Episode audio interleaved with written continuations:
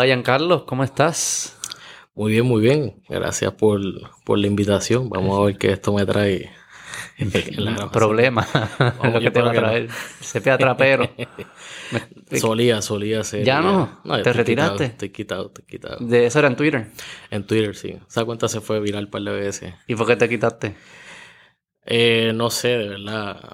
Traba- demasiado Salud mental. trabajo. Demasiado trabajo, sí. Y ahora vas a sacar un podcast, me está diciendo, porque hace falta, hace falta hacer Sí. un montón de podcast. La, la taxería se llama. Ah, yo vi el loguito que Sí. estaba cool. Es ¿Qué vas a hablar? Taxes. En te una gusta- habichuela o una forma fácil. Te encantan tratando. los taxes.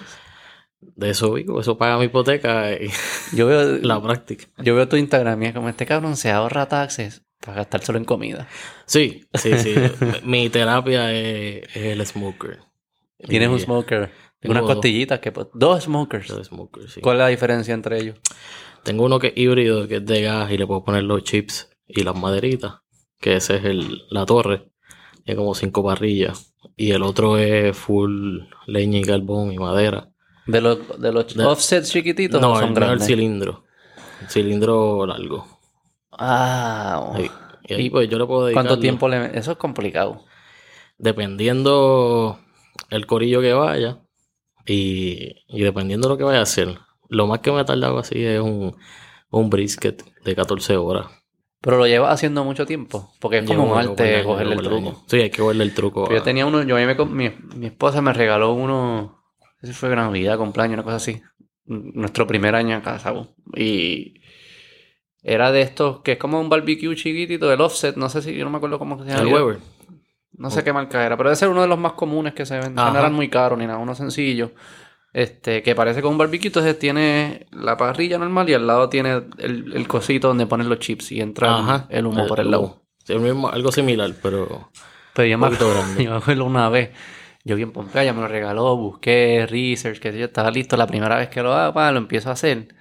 Y empiezo, obviamente, pues un smoker, o que empieza a botar un montón de humo. Montón. Y entonces tarda un montón de tiempo. en subir la temperatura. Y sí. la temperatura, yo estaba haciendo, creo que eran unas costillas, no me acuerdo si eran costillas, pero era algo que se tardaba un montón de horas. Eso que yo empecé, y era para almuerzo, eso que yo empecé a las 7 de la mañana, Ajá. ya estaba durmiendo, y todo el humo metiéndose en el cuarto, y ¡ah! peleando. Y pero si eso, ¿qué tú pensabas que iba a ser el smoker? Va a Exacto. botar humo, ¿para qué me lo regalas entonces? Sí, yo estoy esperando a que a mí me boten del apartamento allí al complejo. Porque tú lo haces en un apartamento. En el penthouse, sí. Yo tengo los dos smokers arriba. Y una vez el, la guardia tocó la puerta pensando que algo se estaba quemando y en verdad que tenía los dos prendidos. Aquello parecía un, cuando anuncian el papa o algo así. pues. Yo estaba botando candela allá arriba. Sí, Y a mí sin, oye, yo, sin cojones, yo prendo el barbecue a las 4 de la mañana. Si va la gente como a las 3, 4 a comer, ya a las 4 o 3 de la mañana estoy poniendo el pedazo de carne. Ese olor está nítido. Sí. Sí, sí, sí. Esa es mi terapia. Yo no nada. Que... Cuando yo- de jugar golf, pero soy malo. Así que- Cuando yo vivía en California, eh, estaban los fuegos, que es de Ujú. California, casi siempre en verano, pues ahí hay un montón de fuego. Y tú sales por la vuelta y huele a un gran barbecue. Sí. Y hay algo en ese olor que es como que, "Puñeta, tú- quiero comer carne, quiero... Pues eso es lo que yo hago. Total, yo termino de cocinar y termino sin hambre. Porque como estuve viendo la Porque estás comida- picando. Picando y la comida de verla tantas veces te llena. Así que a veces termino y, y no tengo casi hambre. Mire. Sí, sí. Sí, costillitas, lo más que te gusta hacer. Brisket. Costillas o el cowboy. A mí me gusta mucho el cowboy. Ah, yo vi uno, tú compras unos como bien grandes. Sí. Eso es lo que es el cowboy. O el cowboy es, grande de... Que son Depende dimensiones distintas. Sí, depende cuántos huesos quieres que tenga. Ah, eso, muchos Sí. huesos. Yo vi uno que tú tenías uno de esos. Wow. Y el brisket es de los más grandes, así. Todos los días hice un, un Boston Bot para Bullwork. Sobre comida y taxes es lo tuyo. Sí. Lamentablemente. No sé cuán fun sea eso, pero este, ¿Y eso es lo que yo hago. Los taxes. ¿Cuál sería? Mira, los taxes son bien aburridos. Porque vamos a ver cómo. De- depende, sí, depende. Bueno, Dime por qué, fun. ¿Por qué fun? ¿Por qué te gusta hacerlo? Pero lo que pasa es que los taxes es desde que tú naces hasta que tú mueres. Estás envuelto en eso. Y las personas a veces no se dan cuenta que, que toda, todo movimiento o actividad que ellos realizan durante el día tiene una implicación contributiva. Uy. Desde que tú te paras, prendiste el carro, este, estás gastando gasolina. La gasolina tiene un arbitrio puesto. Estás, con- estás, inf- estás Y si interactuando con el sistema contributivo. Sí, camino, ¿qué tax estoy? Pues los tenis pagaste IBU por ellos también. o sea, dentro de todo el sistema. Si caminas y- descalzo. Eh, bueno, el asfalto pagaste en algún, algún, algún lugar, pagaste impuestos para que el gobierno tirara la tierra. Si no, si vives en, en la selva, en el bosque, si vives en el, en el yunque, es nu y no haces más nada. Pues una planificación contributiva agresiva, suelta ahí. Este, pero básicamente lo que pasa es que los taxes a mí me siempre gustó. Yo hice internado y trabajé un tiempo en la legislatura y mientras estudiaba contabilidad. Y yo creo que ahí fue que me cogió, le cogió el gustito al aspecto legal. Y, cuando estaba estudiando contabilidad y cogí contribuciones, dije, ok, aquí es que se mezcla la, parte legal con la parte contable. Mm. Y, las, y las contribuciones es un campo legal ocupado por los CPA principalmente.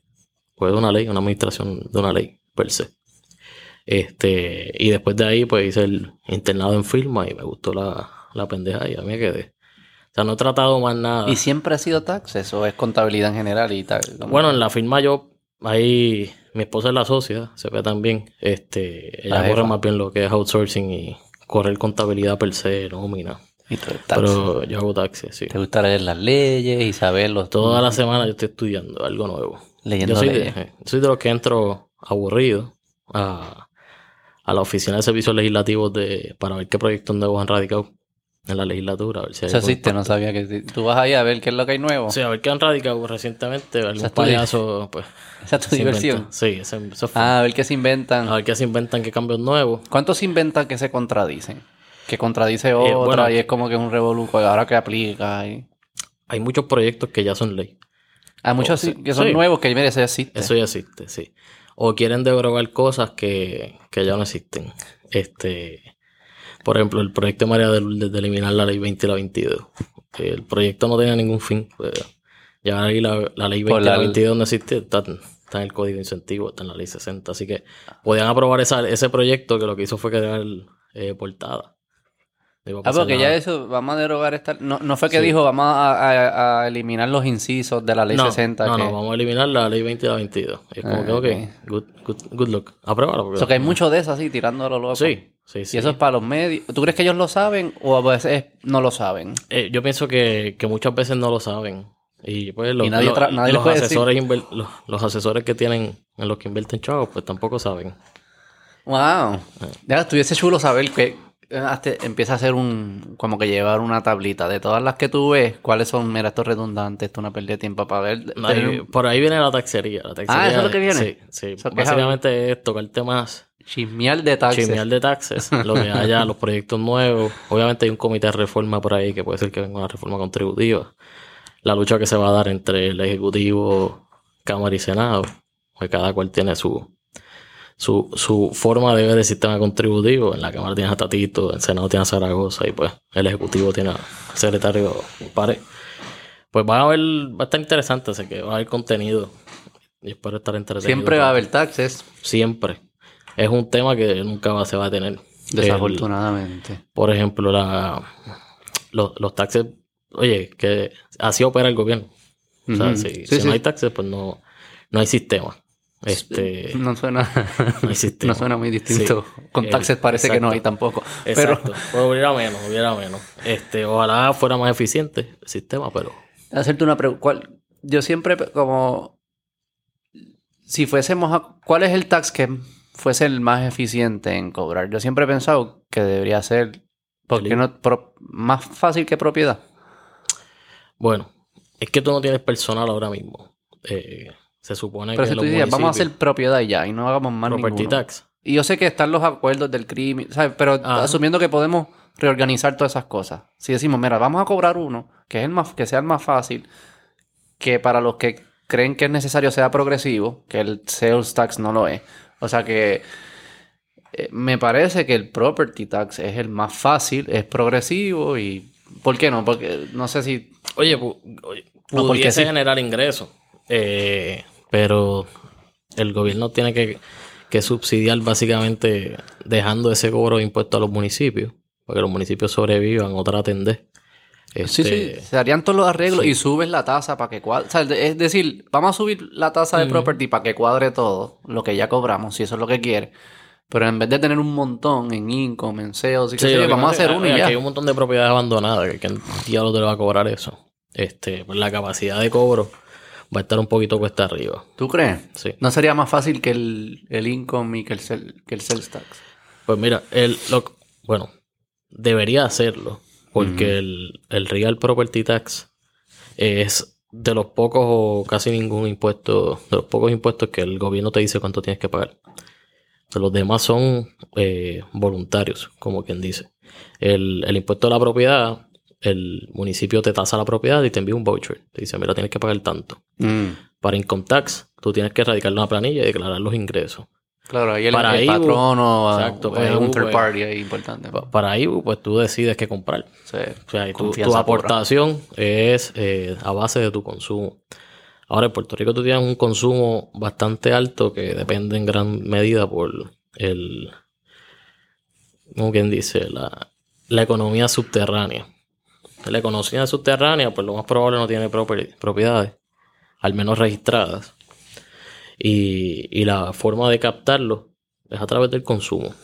O sea, tienes economía subterránea que no radican planillas de contribución sobre ingresos, pero esa gente que trabaja ahí, Pero el valor de la propiedad no aumentaría. ¿en qué sentido?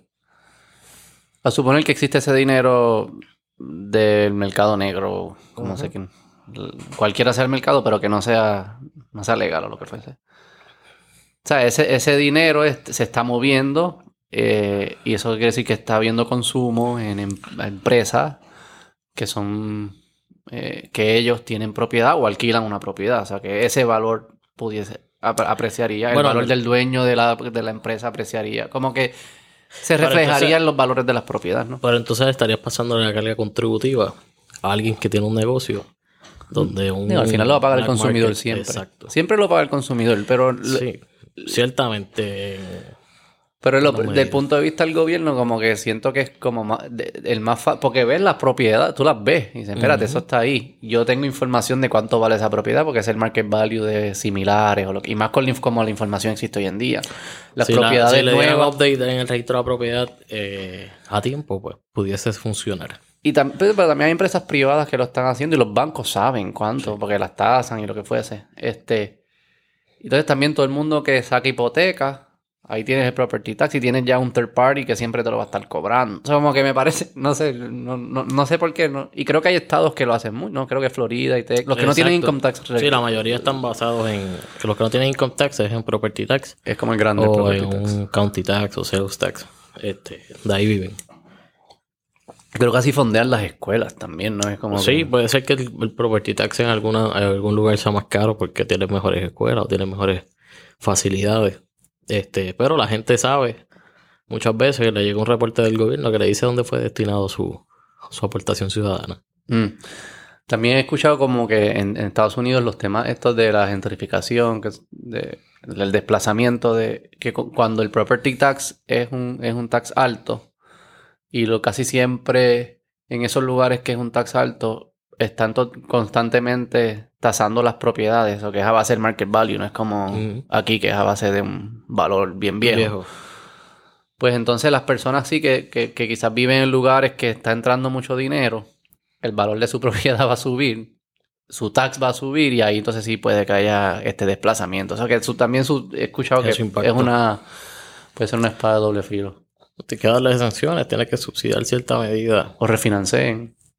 Pudiesen hacer. Bueno, el financiamiento es para propósitos del, Para pagar el de la deuda. Refinancen para pagar Ah, el, el sí, property nunca tax. van a nunca van a terminarlo. Como que coge el lease y a los seis años de terminar el lease del carro, refinancia el residual de 20 mil pesos que le quedaba. Ah, para Y siempre. ter- termina pagando un carro a los 10 años, 12 Perpetuo. años. Eh, Sí, un carro bien mierda y ya. todo bien. ¿Y qué está pasando nuevo de, los de taxes? Que...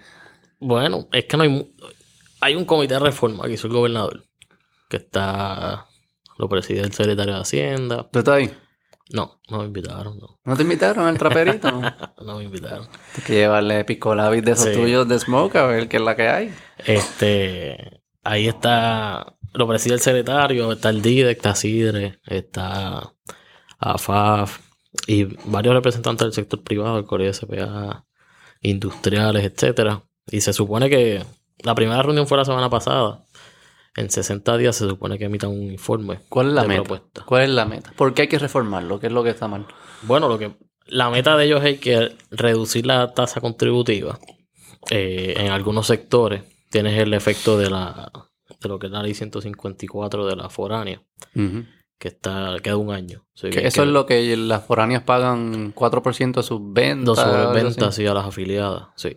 Que eso son bien pocas, pero es casi el 20%. Y ellos la deducen en su planilla federal. O sea que para ellos es Lo transparente. acreditan, Lo acreditan. sí. O sea que No, para no, ellos es transparente en Le queda un año. bottom line, pero es mucho ingreso para Puerto Rico. Sí, el 20, por- casi el 20% del presupuesto de aquí. Le queda un año porque el gobierno federal dijo se acabó eso. Sí, oye, lo que pasa con la ley 154, eh, en realidad era como un tipo de paja mental de que podía existir. Eh, a nivel federal tú puedes acreditar, y a nivel de Puerto Rico, si tú tienes operaciones en otros estados, otras jurisdicciones, lo que se conoce el Foreign Tax Credit. Es para evitar la doble tributación sobre el mismo ingreso. Pues si tú tuviste operación en una jurisdicción y pagaste 10 pesos y tienes que reportar ese ingreso acá también, pues entonces acá vas a tener que pagar taxes. Pero si ya pagaste por eso en otra jurisdicción, yo te tengo tomar un crédito. Pero es income tax. O sea que, que yo persigo que tú me acredites en mi jurisdicción los mismos taxes por la misma naturaleza. El, el- lo de la ley 154 es un arbitrio. Y la base para imponer el tax no es la de income tax. O sea, income tax es venta menos costo de venta, etcétera. la ganancia. Arbitrio es sobre, la, sobre el gross de la venta que se realiza. Y, y el IRS publicó una carta en ese entonces, cuando estaba Fortuño, le, y una, una cartita, o sea, literalmente una carta de dos o tres párrafos diciéndole, mira, sí, este, te lo vamos a dejar acreditar. Aunque es un arbitrio. ¿Y lo acredita bajo qué partida en a la federal? Federal como for- Foreign Tax Credit. Como si Ah, fueran... como si fuese income. Como si fuese income. Entonces, el, el hecho ahí Ah, es pero que... esos son el- fondos fe- esos, eso es el gobierno son de- esos fondos federales. federales. No, pero Son son fondos federales para Puerto Rico que el, que el gobierno federal dice es otra forma de enviarte fondos federales, vamos a hacerlo de esta forma y ya Eh, no dar más. básicamente, básicamente. Pero. ¿Cuántos millones son? Un dron, por ahí yo tengo. Como dos, si son 20% el de los 20% 10 sí, millones, hombre. 2 billones al año. Un dron de chavo. Este. Y entonces, pues el gobierno estuvo eh, corriendo el presupuesto casi un 20% de su budget. eh, sentándose encima de esa cartita que le permitía hacer eso. Que Yo para el gobierno federal no es nada, en verdad. No, pero pues, este, un montón. un montón. O sea, 20% es un montón. Y Entonces el gobierno federal dijo, se acabó, ya no lo puedes acreditar. El gobierno federal estuvo desde el año pasado, Eso es con creo que Trump. casi dos años, sí, cambiando un reglamento de Foreign Tax Credit. Mm, sí, me acuerdo. Y entonces había unos párrafos que, que levantaron bandera en Puerto Rico porque decía que el, el crédito para que se pudiera tomar tenía que ser determinado de la misma forma que se determina el income tax. Así que mataba el, lo de ley 154. Que es lógico. Oye, razón, más que razonable. Sí, sí, si yo fuera, yo estuviera del lado de allá, haría lo mismo. Eso fue como que, dale, hazlo, no voy a, por un par de años no voy a mirar para allá y aprovechate Exacto. por un par de años, pero cuando mire, pues, se acaba. Exacto. Y pues estos foreign tax vienen con lo del global minimum tax, todos estos cambios que quieren hacer en el federal. ¿Qué tú crees del global? Yo estoy bien, a mí me molesta mucho el global no creo minimum que- tax. No sé si eso va a llegar, sinceramente. Vamos a hablarlo de dos. Vamos primero a, como que si debería existir y después el tema práctico de si va a pasar. Ajá. Mi filosofía es que yo no creo que a nivel global deben estar poniendo estas reglas, porque al final a quien te vas a clavar son a los países más pobres que dependen de estas, de poder ofrecer esto para poder competir. O sea, tú me estás diciendo que yo tengo que cobrar lo mismo que otro país que es mucho más Ajá. avanzado tecnológicamente o lo que fuese, no voy a poder competir. Este es como que me estás quitando una de mis posibles cartas para poder competir. Exacto.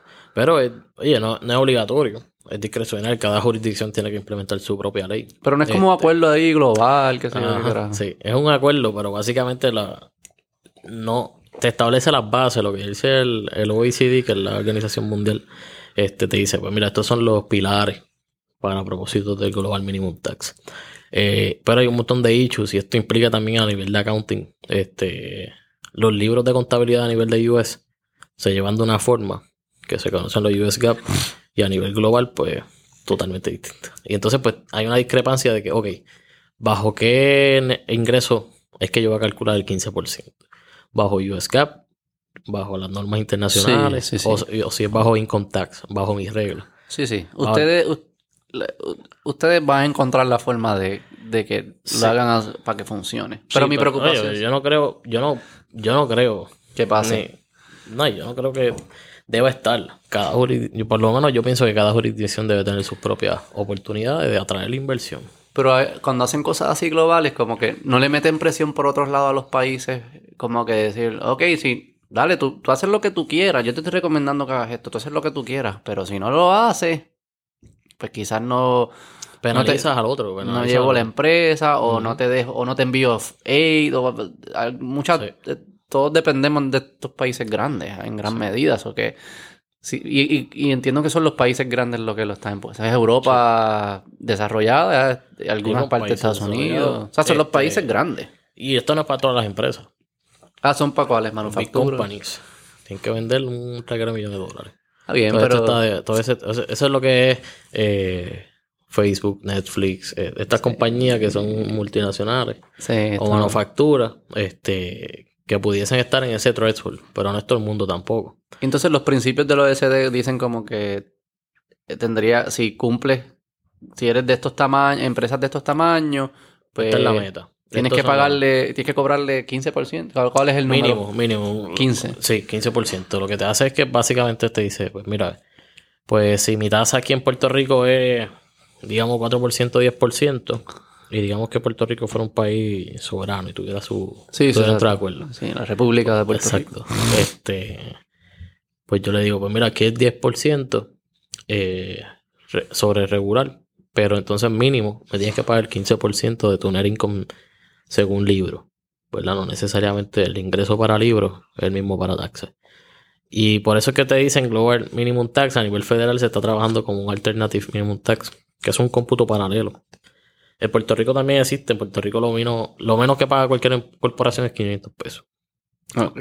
Que esté en pérdida. 500 pesos todo el mundo. Ah, sí. Sí. Aunque esté en pérdida, aunque esté en cero la corporación, este, paga 500 dólares. Aunque no esté haciendo nada. o sea, si tú abriste una un link porque tenías una idea con un pana y la dejaste ahí, 500 pesos supone que estés pagando. 500 pesos supone que pagues haciendo. No, vamos, pues yo debo un par de pesos. Pues sí. Aunque esté en cero. Pues, lo, que, lo que mucha gente piensa es que el, en verdad. Ven, en YouTube, sí, ven en YouTube un video de cómo crear una corporación o una LLC y dice cómo es tan fácil. Ah, wow. ¿Y eso lo pagas al Departamento de Estado o Hacienda? Hacienda. Al Departamento de Estado son 150 todos los años. qué, chulo. Al segundo año que no lo pagues, ya el tercero te, te pueden cerrar la corporación. Ah, ok. Pero, ¿y, y, se borra la deuda o la tiene? Eh, no la va a tener ahí, la corporación.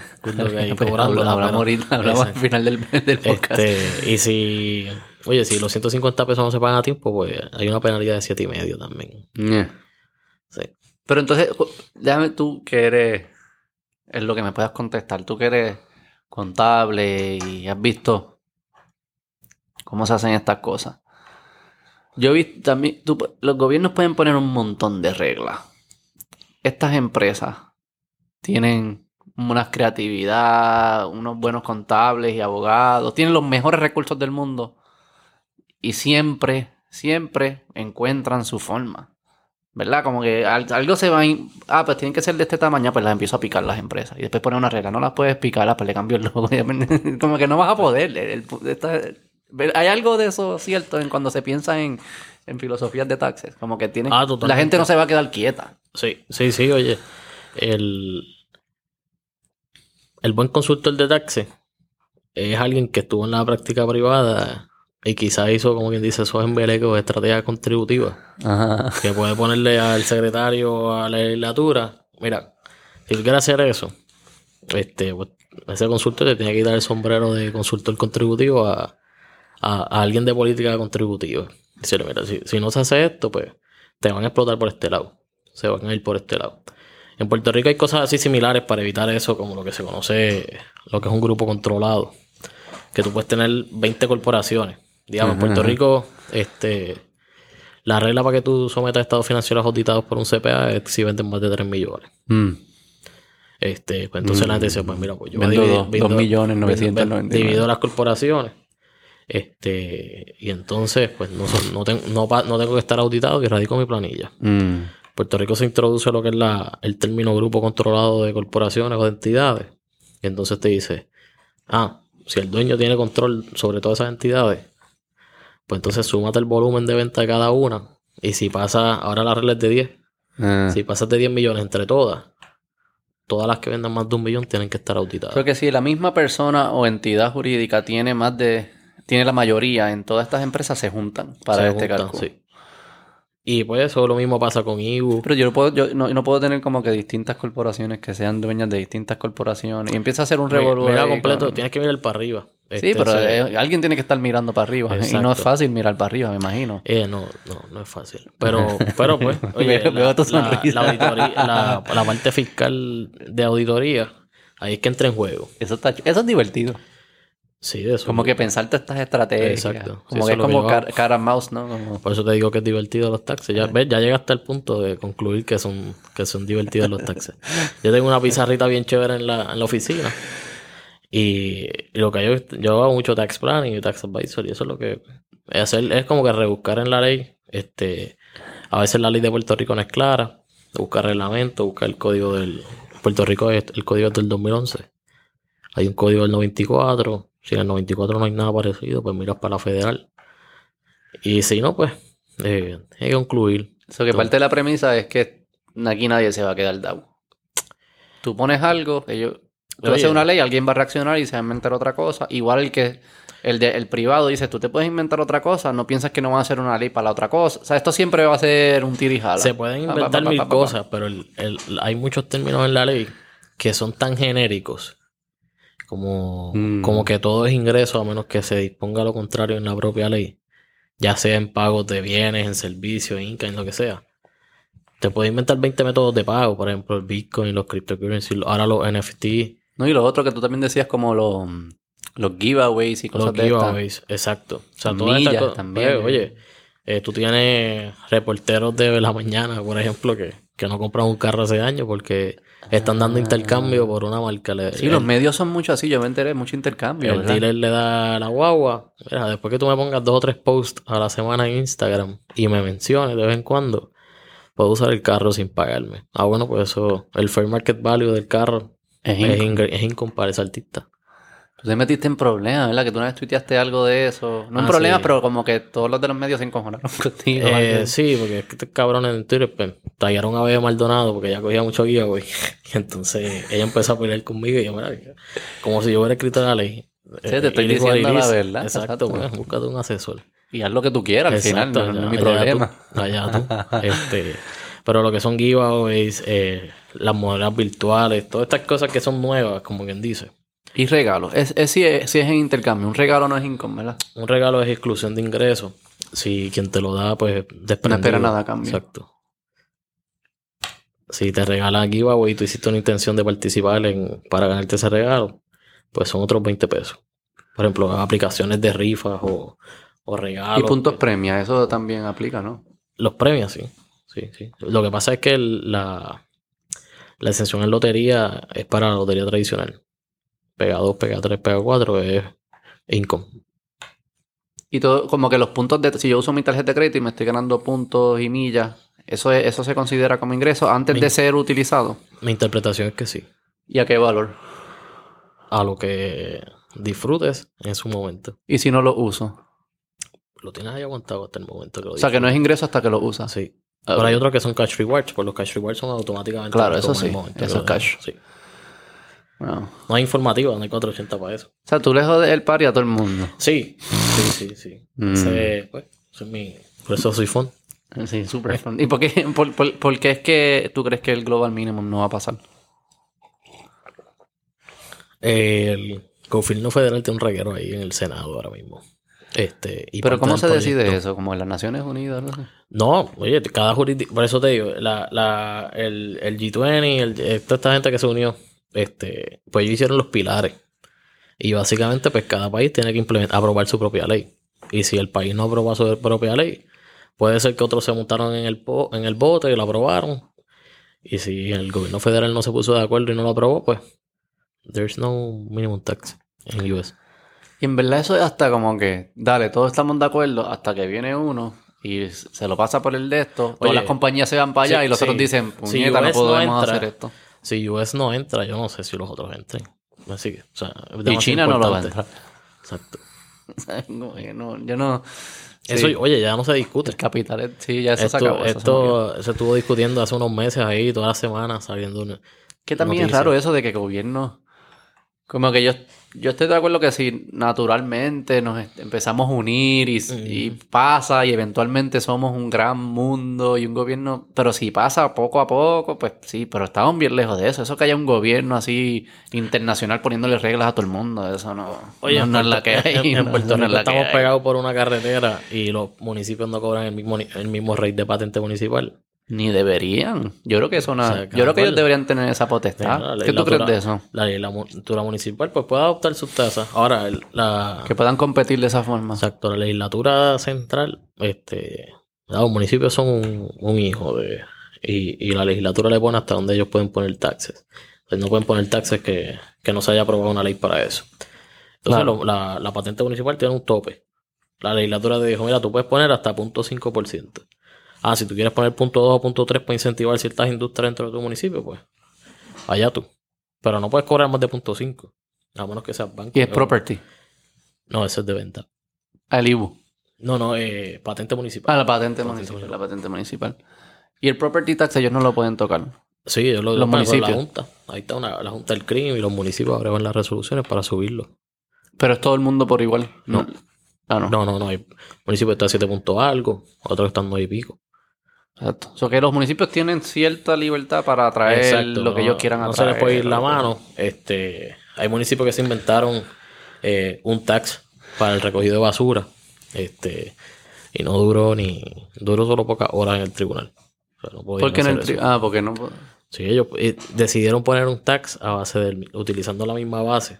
Pero porque. ¿Y si lo hubiesen cobrado como servicio? Podían. Fue el hecho de que fuese un tax. Un tax. Si lo cobran como si yo empiezo, municipio de aquí, empiezo a cobrar por servicio de recogido de basura. Eso como un fue- fee. No sé. Sí, bueno, podrías cobrarle quizás a la empresa privada, pero. Este, suelta ahí con la. No, no, no. la- la- políticamente no. Políticamente no, no, políticamente no, pero pudiese. Sí, entendería que sí. Es que esa es la, también el problema de eso, como Pero oye, el, el- uno no el- lo puede hacer, tiene que hacerlo todo para que... El sales tax empezó en Cagua. Con el 1% de Willito. No sé si tú te acuerdas de eso. No. En Ellos cada- tenían un IBU sí. antes que todo el mundo. Este. Y, y habían hasta letreros. Pero aquí no había tax, yo me acuerdo cuando no, había. No era arbitrio en el muelle. Lo que pasa Exacto, es que todo sí, el mundo. sí, La mayoría de las empresas lo que hacen es introducir disque ropa para bebé. Ah, ropa para bebé ¿verdad? exenta, pues. Metían por ahí por los furgones todo. Espérate, espérate. Así es que surge... como- O sea, Aquí todo el mundo... Había arbitrio. Que era cuando entra la, la mercancía entra al país, tú pagabas el, El tax 6%, sí. Al a base del valor de lo que estás importando. Del costo. A base del costo. No el valor de mercado, o sea, lo que tú pagaste por, ese, por esa mercancía. Y hacían chanchubos con... Ay, que Sí. deci- Porque decían que... Pero no, no les pedían facturas de... Se los- supone, igual que como se supone que pidan ahora. No, pero era más fácil porque son menos facturas hacerlo allí. Sí, pero ahora mismo está. Ahora hay un híbrido. Eh, Siguen cobrando en el puerto. Sí, el, el, el desmadre que quedó en el IBU después de. de la discusión del IVA aquí. Este, aquí había un sales tax que se cobra. El sales tax, como regla general, se cobra en, el en la última escalón de la transacción. El cuando el, El consum- consumidor cuando el que lo compra. se lo va a consumir. Exacto. El IVA parte de la premisa de que se va a cobrar durante todo. el proceso, desde que llega al muelle, llega el suplidor, el suplidor lo lleva al distribuidor, bla, Y bla, es como bla. por el margen, ¿no? Por los valores cobra, añadidos. que- Exacto, por el margen de ganancia. Pero entonces se acreditan para que no, no aumente el costo. Explícanos, explícame el IVA bien, porque sé que hubo un debate y sé que Sí. conozco gente bien inteligente que me dice eso hubiese sido bien bueno, pero no, no lo... Pues me mira, acuerdo haberlo pensado, pero no lo entiendo, no me acuerdo. el- cómo. Explícame cómo funciona un ¿Cómo, IVA. cómo de se, mira, se supone que corriera? El IVA, pues parte de la premisa que se autorregula el impuesto. Y la- eh, los comercios se autorregulan. ¿Por qué? Porque, por ejemplo, si esta compañía eh, hace la importación de un furgón, de, digamos de ropa, esta compañía le costó 10 dólares y paga IVA a base de esos 10, que fue lo que le cobró Y le pago al gobierno. le paga el gobierno. Entonces, esa compañía se vira y le, le- le vende al distribuidor. Y digamos que se lo vende a 15 dólares con su margen de ganancia. Él le va a cobrar IVA a base de los 15. Ok. Pero entonces, si él ya pagó IVA a base de los 10, pues él toma un crédito por lo que ya pagó y le mandaría a Hacienda eh, la diferencia. Por ejemplo, si él, pagó, cinco. si él pagó 10 pesos de IVA en la introducción y cobró 12, pues le mandó 2 al gobierno porque acredito. Y entonces tú vas a buscar. O sea que en ese caso, para seguir, para ver si entiendo, ese caso, esa institución pagó básicamente sobre los 5 dólares que fue su margen de ganancia. La intermediaria, tú dices. El, el que lo, El porque yo lo compré a 10 y lo vendí a 15. Ajá, él, va- él le va a enviar a Hacienda solamente la, el la diferencia de lo que no le pagó al principio. De su margen de ganancia. Que es del Entonces margen, él se vira y lo sigue vendiendo. Y pues en la cadena van a seguir aumentando eh, la margen de ganancia de cada intermediario en la cadena. Y van a seguir cobrando IVA, cobrando IVA, IVA, IVA, hasta que llega el comprador final. Pero entonces, ¿por qué se autorregula? Porque si está, digamos que la que pagó de 15, pagó IVA ya, él va a querer que a quien él le venda esté registrado para poder él poder acreditar luego. Porque si no, no lo, No yo no puedo acreditarlo. vendérselo a, a- a un bacalao por ahí porque entonces no puedo No tengo acreditar. la certificación de quién yo se lo vendí. y al final terminé pagando sobre el, total, no por el, men- no por el neto. Sí, tienes que absorber- absorberlo. Y entonces, pues, por eso el sistema se autorregula. Mm. Y entonces se supone eh, que no te aumente tanto el valor, como quien dice, porque la, al final de la cadena el, el precio se pudo haber mantenido igual. Ningún, nadie tuvo que absorber el IVA para entonces aumentar solo el costo de venta. Solamente el margen de ganancia de cada intermediario en la cadena. Digo, al final el consumidor es el que va a pagar todas esas cositas en la cadena. El, el no- consumidor indirectamente va a estar pagando Claro, sobre el margen de ganancia, solamente. Porque el IVA se supone que lo acrediten en la cadena, cada uno.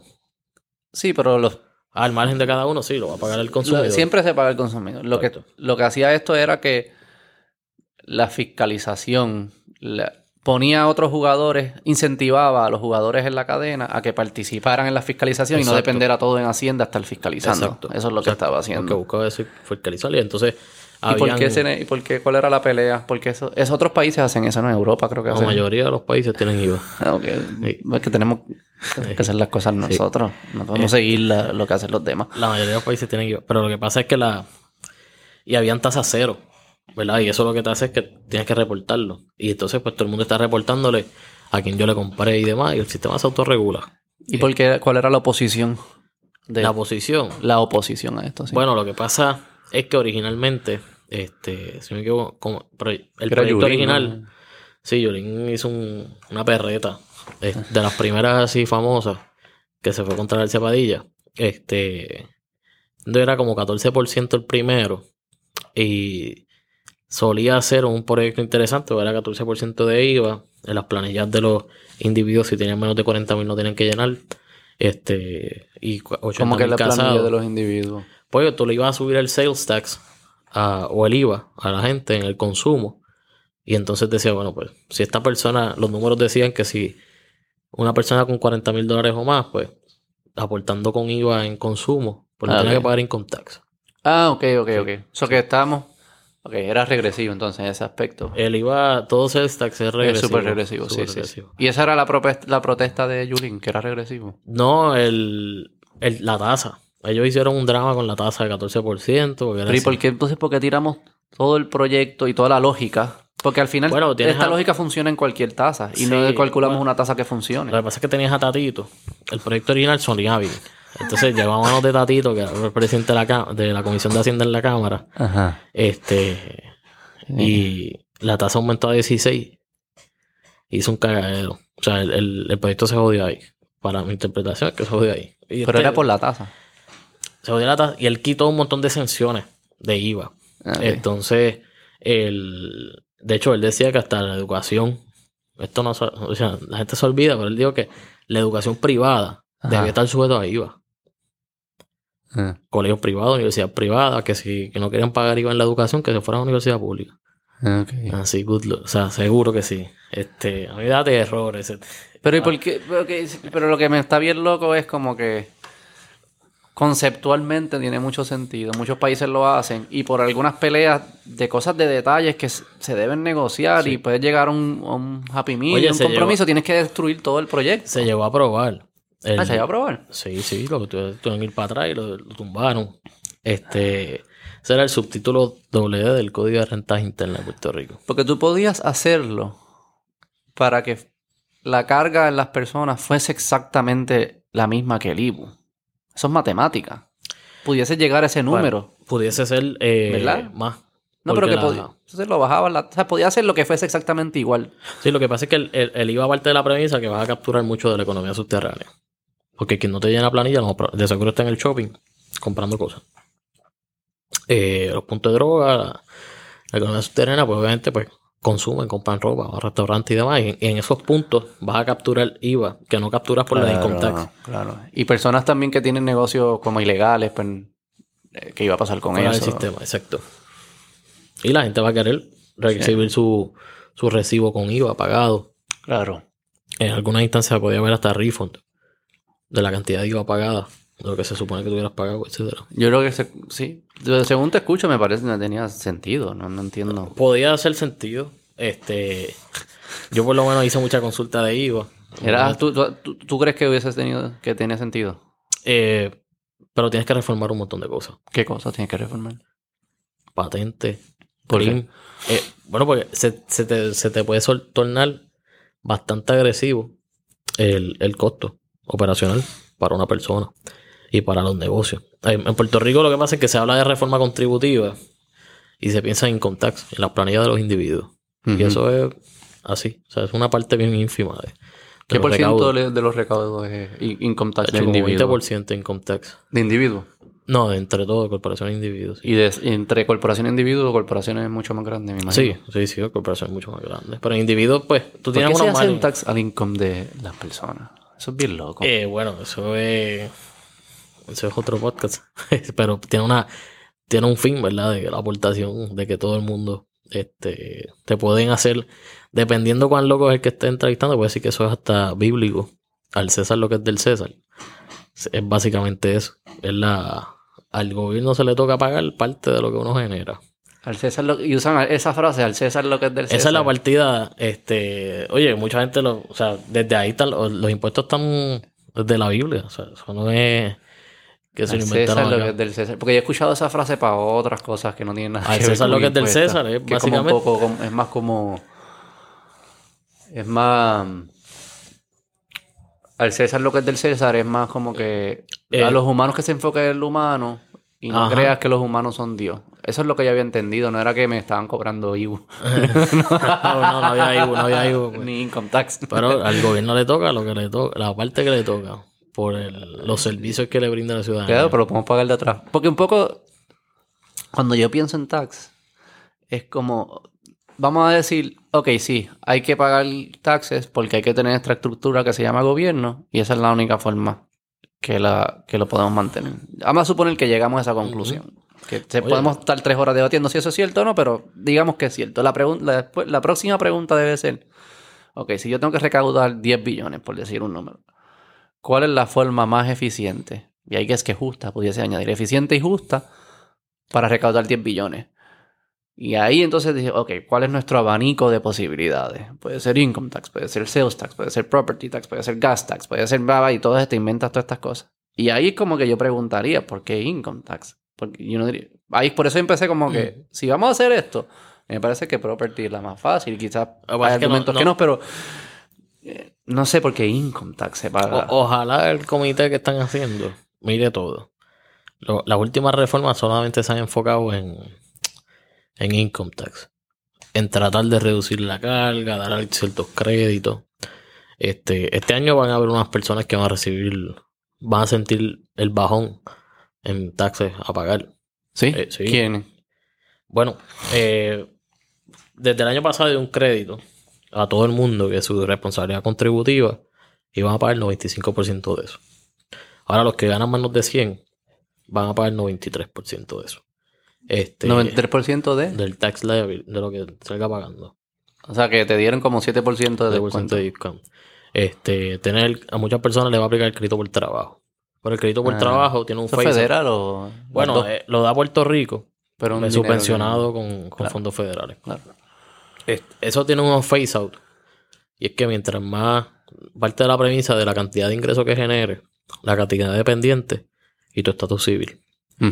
Si a medida que más si tú tienes tres dependientes o más y estás, digamos, en 23 mil pesos de ingresos, eh, puede llegar hasta 6.500 el crédito. Reembolsable. Y si eres si estás casado es más o menos.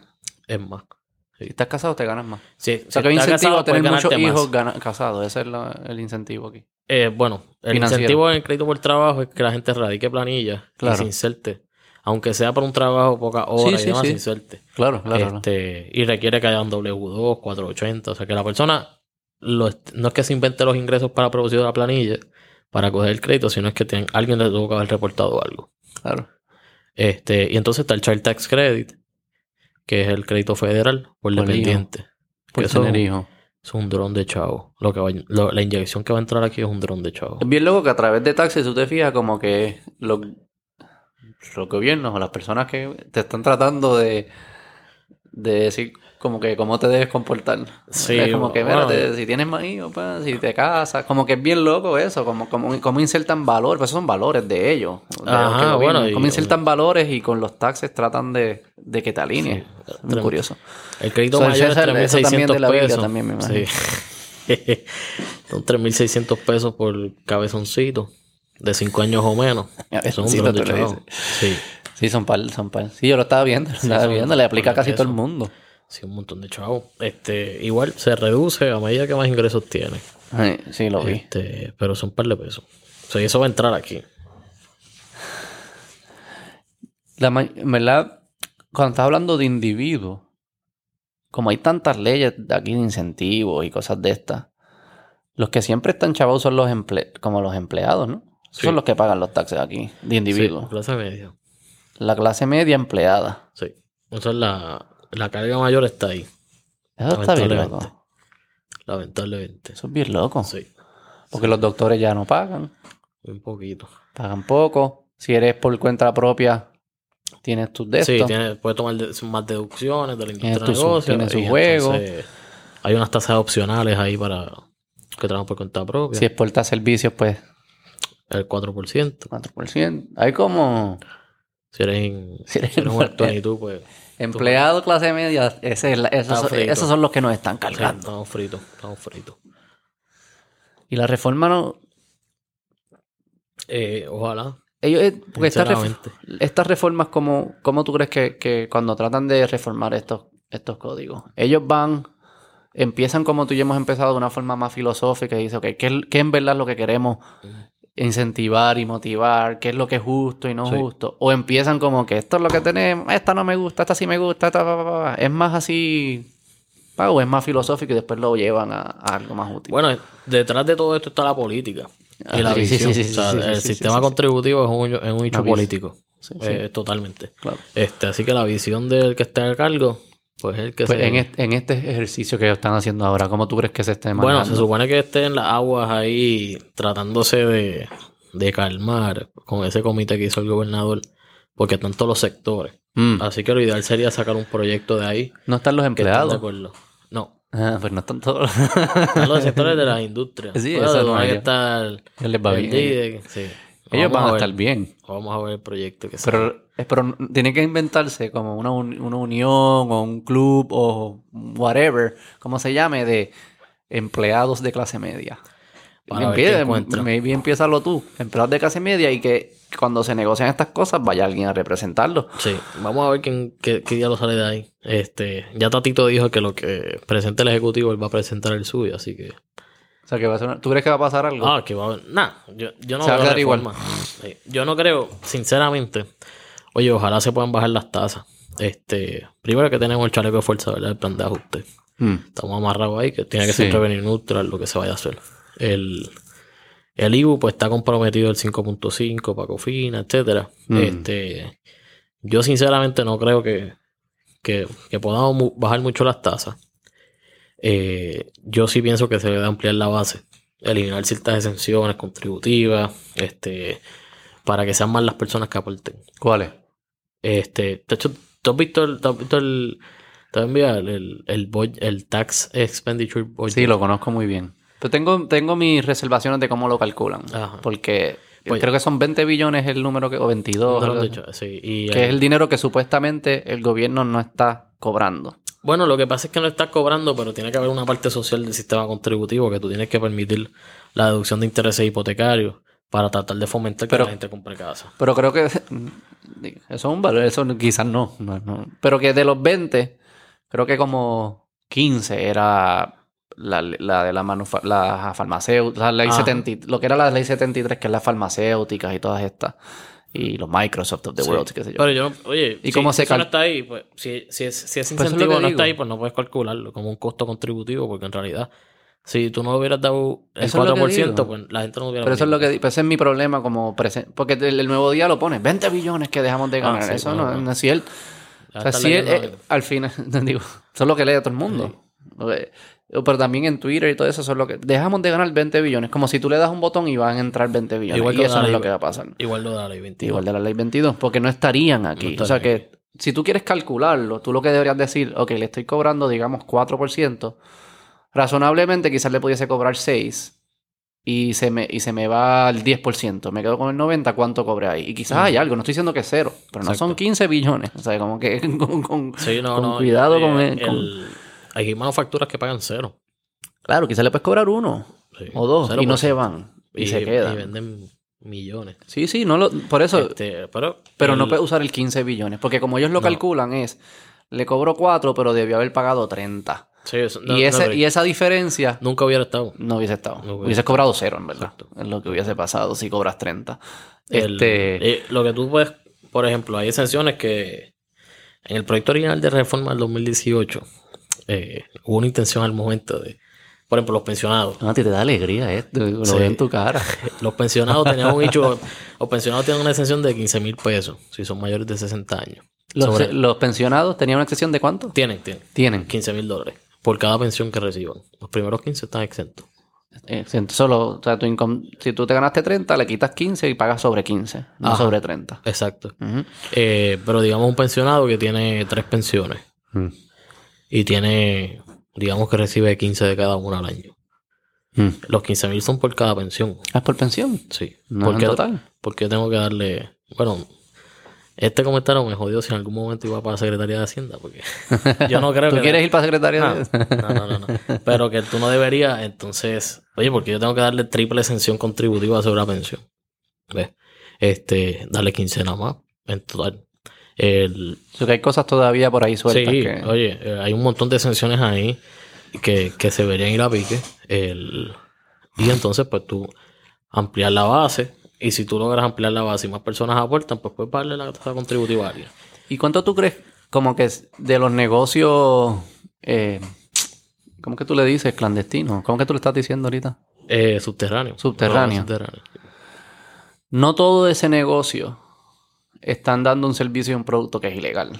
No. No, no, no, no, Yo estoy partiendo de la premisa que hay No, no. legales e ilegales que no Por están... eso, pero no todos están vendiendo droga. Ah, no, no, no. no Hay gente que está vendiendo cosas que son legales vender, lo que pasa es que lo están haciendo de forma ilegal porque no tienen un negocio bien registrado, X, Y, Exacto, Z. exacto.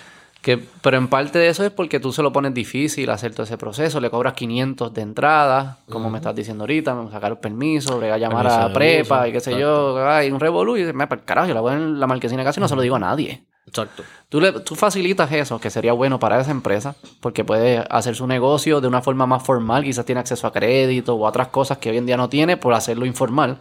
O sea, que puede que sea hasta mejor para ese negocio y amplías un poco la base y eso. Como que hay que quitarle las barreras a la gente que hagan lo que hagan estos negocios. No se puede que darle permiso. ¿Por qué en- si nosotros, ellos trabajan, nos dicen, nos- ellos trabajan para nosotros, pero ellos nos tienen que dar permiso a nosotros? Eso a mí no me tiene ningún tipo de sentido. Exacto. Oye, ¿por qué debe existir el permiso de uso? No sé. Yo tampoco. es porque me tienen que dar permiso. Ciertas industrias pudiese ser que breguen con aceites o cosas ambientales. Ambientales. Pero ¿por qué Una- tú- un barbero. Si, si tú vas a trabajar, por ejemplo, en un coworking space, Ah. tú tienes que sacar una carta de consulta para que el municipio te permita dar una patente certificando que tú estás en un negocio que ya tiene, paten- ya tiene permiso de uso. Trapero, porque ellos me tienen que dar permiso a mí. Yo soy el que estoy aportando. Es mío. Exacto. El Si único que me tiene que dar permiso es mi consumidor. Ese es el único que me tiene que dar permiso. Oye, si tú quieres trabajar desde tu casa, una tienda online, que no recibes clientes en tu casa, no tienes que asegurarte por tener un baño, ni estar lo- los signs de, de bombero, ni nada. Tú tienes que sacar un permiso residencial, va a un municipio a verificar la propiedad. en verdad. Sí. a verificar y tienes que darle un croquis de tu apartamento, tu casa. Croquis, tienen croquis de sus casas. Nadie. Este, pues para qué el permiso de uso existe. Bueno, pues eso, ¿Y por qué tú me obligas a tener un baño? Si a mi consumidor no le importa tener un baño, ¿por qué tú me obligas a mí a tener un baño? exacto. Que me diga el consumidor. El consumidor es el que me tiene que decir a mí qué es lo que yo tengo que Sí. hacer. No tú. Pero yo no creo que los permisos de uso pues deban estar ahí. Este, a menos que sean industrias Y específicas. ahí puedes ampliar la, ba- ampliar la base. Oye, tú, hay, hay plataformas de gobierno y de hecho la del gobernador es una, la plataforma de candidato, este, que buscaba darle luz verde. Tú quieres comenzar un negocio. Arráncalo, notifícalo, Mm. regístrate en Suri, en lo que sea, y arranca, qué sé yo, tienes 6, 8 meses. Ponte al día, obtén tus permisos, bombero, lo que sea. Pero arranca. Mm. Empiezan a cobrar el IBU. Empiezan a emplear, a hacer retenciones de nómina, a reportar cosas. Oye, y si de aquí a ocho meses yo te visito como gobierno y tú no estás al día, bueno, pues nos sentamos a hablar. Pero entonces, este, hace, arranca el negocio. Y déjame ¿sabes? arrancar, y, y Arranca déjame arrancar formal. No me conviertas en un criminal por, tu capricho de ponerme estorbo. Porque eso es lo que al final pasa. Sí. Me Sí, estás la- convirtiendo en un criminal. Soy un criminal si hago estas cosas. Sí, sí, la evasión contributiva es un delito. Mm. Yo escuché que por e- en eh, un podcastero de Cuba que se fue de Cuba y, ah, y tiene un programa de YouTube bien interesante. Hablaba como que bien de cosas de, de Cuba. No estoy diciendo que esto pasa aquí, pero algo de la filosofía de allá era como, como hay tantas reglas, en verdad para tú poder vivir, todo el mundo las rompe. Entonces tú vas al doctor y le llevas una botella de ron, porque pues para así que cuadra, y entonces se empiezan a dar estas transacciones de lo que llamaríamos clandestino, ¿cuál es? Subterránea. Eh, y lo que él dice es, todo el mundo obviamente sabe que eso pasa y así funciona, todo el mundo, el gobierno, todo el mundo lo sabe, porque es la única forma que pudiesen, que Exacto. pueden interactuar y sobrevivir. Pero lo que hacen es, convierten a todo el mundo en un criminal. Y en el caso que tú, neces que tú como en este eh, gobierno quieras hacerle algo a esa persona o violar, eh, como que hacer algo por otra razón, siempre tienes esa carta que la puedes sacar. Porque no, no, que así saldría en el periódico. Ah, Giancarlo Esquilín, evasor de, de, de IBU, lo estamos arrestando o lo estamos quitando su negocio por X, Y, Z. Porque y mira- es porque lo convertiste en un criminal por el capricho de crear estas reglas. Creo que es un, lo hacen, allá lo no estoy diciendo que aquí es así, aquí yo creo que es por ineptitud. Pero allá lo hacen como una estrategia de tener de control. Aquí Sí, yo creo hay- que es por que somos unos idiotas. Aquí, oye, aquí lo que pasa también es que el- tú puedes tener negocios que, pues digamos que enfrentaron un montón de issues para poder arrancar. Registros, los costos, etcétera. Pero entonces empiezan a vender partidas, inventario. No estás registrado. No tienes tus permisos. No llevas tus libros contables. Coño, pues, cara, estás cobrando IVU, entonces te lo estás robando. ¿Me sigue? No es que estás vendiendo sin cobrar el IVU, pero aquí hay negocios que cobran IVU, tampoco están registrados, tampoco lo envían. Así son. Este, eh, o sea, es doble. la- que eso supo- el que, el, que el Ibuloto yo supuestamente a se resolver eso. Sí, eso se fue a pique, el Ibuloto se fue a pique. Pero que era parte de resolver eso, ¿no? Buscar, fomentar que la gente pues le dieran el recibito. Que el consumidor tiene un incentivo de ser chota. Sí. No, Pues, culturalmente oye, no lo somos. yo- y a nivel de Hacienda, una de las cosas que deberían hacer es el para captar IBU. Ah, bueno, tú vas a tener, tú vas a cobrar por medios electrónicos. Pues entonces tu maquinita está conectada a mi sistema. Tú cierras caja a las 9 de la noche. Al otro día a las 9 de la mañana, yo te saco la partida de IBU que cobraste el día anterior. Y sabes que yo tenía, yo tenía negocio de comida.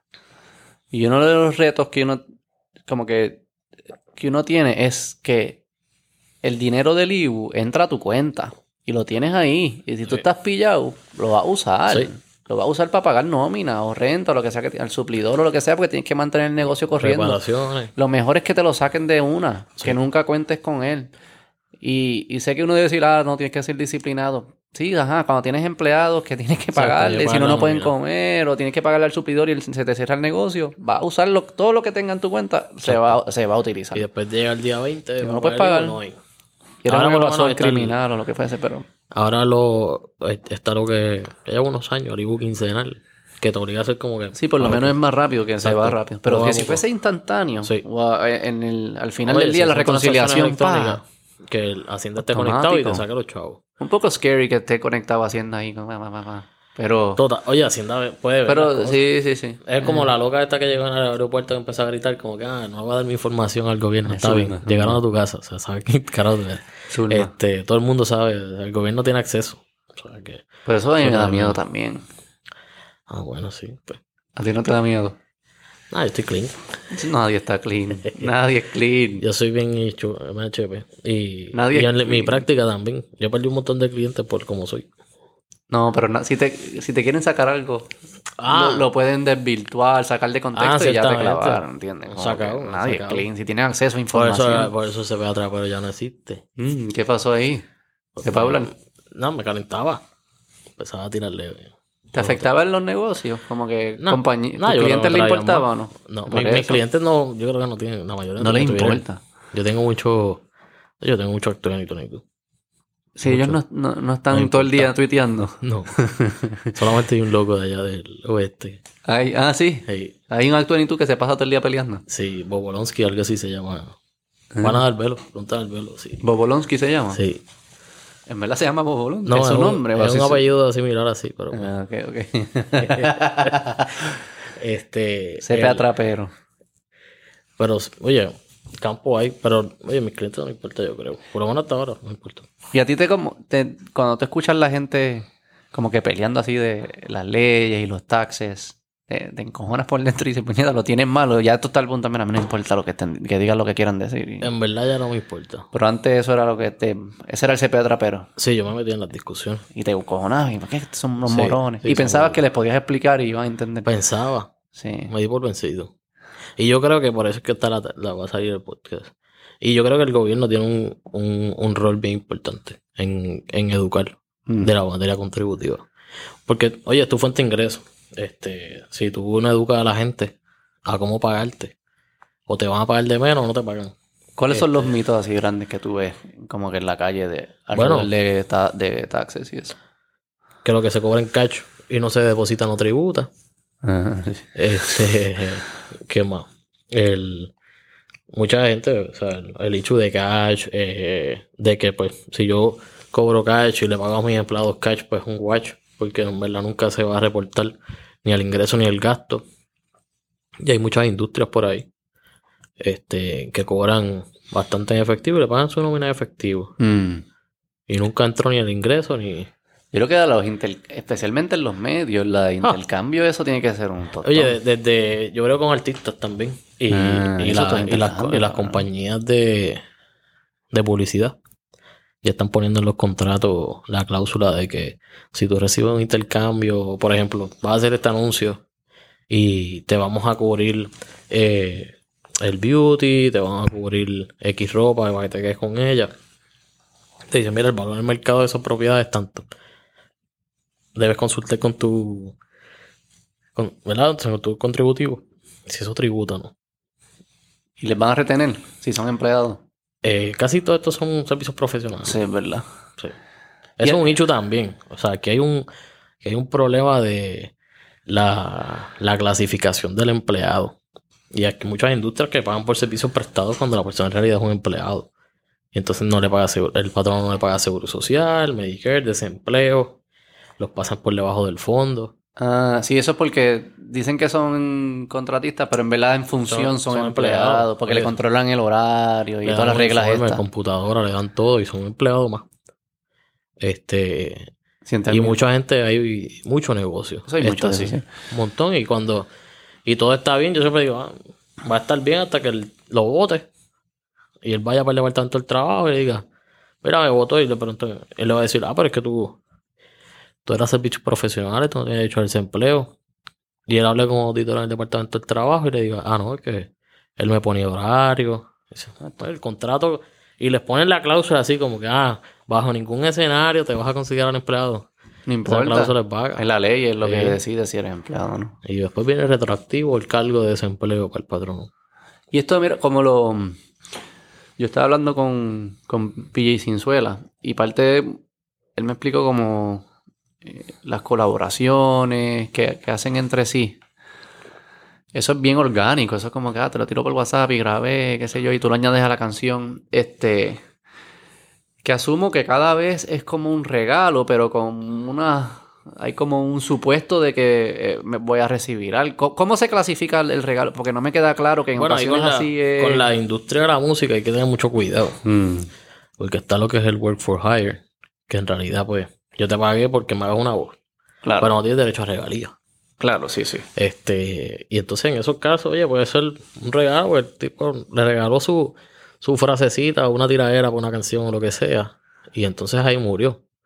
Pero distinto es si, si él hace un servicio y en la cuando se el registro de la canción, pues ponen al artista. Pero si espera algo a cambio, aunque no sea inmediato. Yo, yo te le doy la canción, no me tienes que dar nada ahora, pero el año que viene, cuando yo haga mi disco, tú tienes que salir. Ajá. Bueno, eso, eso, eso, ¿eso es un Bueno. regalo o no es un regalo? no, eso es un intercambio. Aunque no esté escrito. Que está escrito, sí. Y has visto casos de eso que, que tratan de. Pues ya eso es como que, whatever, eso son pajas mentales. Nadie va a entrar a litigar eso. Sí, yo no he visto eso en la práctica. ¿Y Y ya tengo entiendes? artistas músicas también. Sí, de clientes, que son Clientes, sí. Ya entiendes por qué el property tax fuese más fácil. Mira todos los revoluciones que esto crea. El property tax eh, lo ve, ponle la tasa, market value, y todo el mundo lo paga, y lo vas a pagar en cadena, porque eh, no, si tú no eres dueño de propiedad, pues la renta va a estar reflejado ese costo. Y la empresa Eh, igual. Bueno, ahí hay un hecho con la renta. Aquí están peleando ahora con la renta también y las propiedades. sí. Este, la renta es bien difícil encontrarla. ¿Cuánto en realidad se genera renta aquí? Porque solamente la renta Pero no es una- reporta Ok.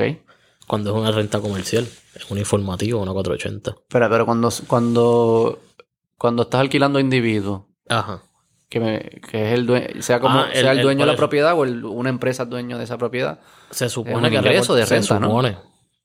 pero no pasa. Pero eso es fácil de hacer, de... Ah, bueno, con depósito en la cuenta bancaria. Pero volvemos, el income tax es voluntario. Y, y la renta, por ejemplo, la renta. Pues se le cobras el property reportan. tax, lo que te refiero. Le cobras el property tax. Y dice, ¿quién es dueño de esta propiedad? CPA Trapero. Ok, mira, según market value, que se tasa cada año, cada cinco años, lo que quieras hacer, cada cuatro años, para que sea el primer año de la administración. Eh, según vale 300 mil pesos, la tasa es 5%, me debes eso, te envío el voucher, como decimos, ya está. Lo que me refiero es que ese dueño de la propiedad va a pagar ese tax y luego ese costo va a estar reflejado de alguna forma en la renta. Se. O sea que no, no todo va a caer sobre los dueños de propiedad, se va a ir a... Se, la va a renta aquí hay una renta que es exenta también. se cambia. Este. Aquí hay un hecho y. Te digo, la, la reforma contributiva, como, el- como está compuesta la legislatura, Frankenstein es lo que parece la reforma esta. este, no sé que en realidad si va a llegar algo. Pero No te veo optimista. con proyecto de reforma, no. Es que no sé cuál es la meta tampoco. Oye, Bajarle no. el peso a quiénes, a los trabajadores, a los más pobres, no sé cuál es. el- Por eso yo te decía, mira, yo no creo que tú puedas, no creo que se pueda bajar mucho la tasa, si algo. Yo solamente creo que debe ser facilitar la forma de hacer negocio y el costo de cumplimiento. El costo de cumplimiento es cuánto le cuesta al contribuyente estar al día o radicar su planilla. A nivel de una persona que está dedicada a la industria de negocio, una corporación o individuo, tiene que contratar un CPA, un preparador. Y entonces tiene que llevar sus libros de contabilidad, que eso, pues, oye, eso no te lo despinta nadie. Pero tienes que hacer, eh, digamos, tienes que hacer un montón de 480. Formularios para tomar los gastos. Tienes que asegurarte que la hagas al día, porque si la haces tarde, son 500 pesos de penalidad por cada una. ¿Cuáles son las 480 de los contratistas que tú tengas? La de los contratistas, pago de renta, de software, etcétera. Entonces, si tú tienes otros gastos, materiales, muchos materiales, pues quizás no te los dejen deducir en cierta medida y tengas que buscarte un CPA para que te haga un informe. Es muy complicado. Exacto. Pero, oye, si. Y yo, me imag- yo- ¿qué por ciento tú crees que lo hace bien? De los que llenan, porque hay muchos que llenan. De los que llenan, ¿qué tú crees? ¿Qué por ciento tú dirías? Oye, lo hici- que si las auditas todas, tú dices, lo hiciste al pie de la letra. ¿Quién? ¿Qué por ciento? Diste un por ciento, pues, sería cuesta arriba, pero yo pienso que bien bajito. Tiene que Mira, yo menos doy- del 20%. Yo doy eh, muchos seminarios de educación continua en taxes. Llevo años dando en colegio. Este. Y cada vez que hay un seminario, puedo dar el mismo seminario, todos los años. Y salen las mismas preguntas, La misma gente. misma gente. Y gente que lleva, qué sé yo, eh, 15, 20 años en la práctica. Que no se sientan a leer. ¿Pero la quiénes son los que van? ¿Dueños de negocio o otros Practicantes. CPA? ¿Qué son practicantes?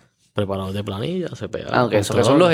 Lo que los dueños de negocio están contratando como expertos. Se supone. Ellos están Exacto. atrasados. Sí, hay muchos, saben hay muchos Y es que tanto cambia y cambia. Y la ley no es. Oye, la ley puede ser compleja, pero. Yo siempre he dicho y me han caído encima. eh, un montón de veces, principalmente colegas. eh, que la evasión contributiva y la falta de cumplimiento en gran medida se debe a los expertos o preparadores de planilla. ¿Ok? Y eso es fuerte decirlo y le sabe a. Estás en No contra saben- de tu equi- propio Exacto. equipo. ¿Por qué? Porque Traidor.